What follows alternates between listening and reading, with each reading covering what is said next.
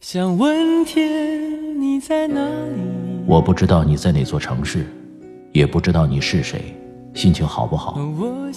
你现在是不是一个人？有没有感到孤单？我知道，最使人疲惫的，往往不是道路的遥远，而是你心中的郁闷。希望这个声音可以温暖你耳边的每个夜晚。我是拿铁，二零一八，让我们听到更多精彩。微信找我，拿铁磨牙时刻。城市的夜晚，听见花开。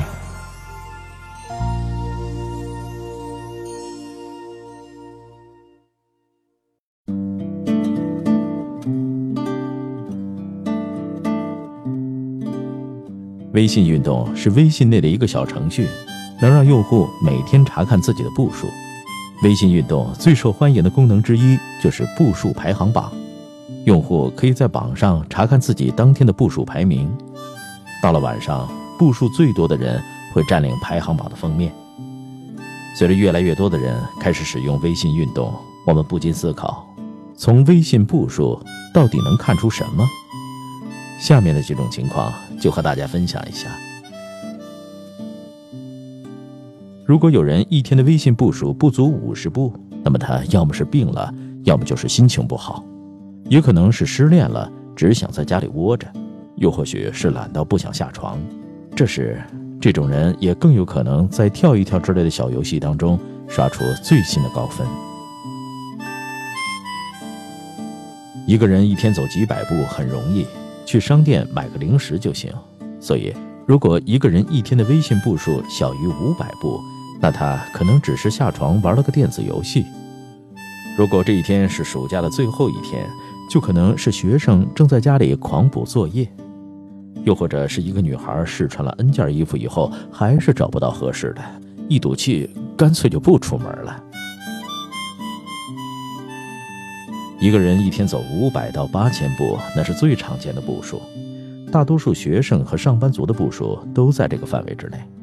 他们过着平凡规律的生活，五百到八千步是他们生活的真实写照。这样的步数常常排在排行榜的中间。普通并没有什么不好，但你的父母总会给你的步数点赞，因为他们时时刻刻都在关心你。那八千到三万步呢？工人、销售人员和剧组工作人员可能每天都会走这么多步。因为他们要经常不断的走动。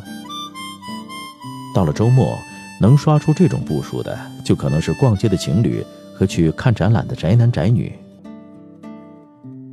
每天走三万步以上，通常位于排行榜的顶端。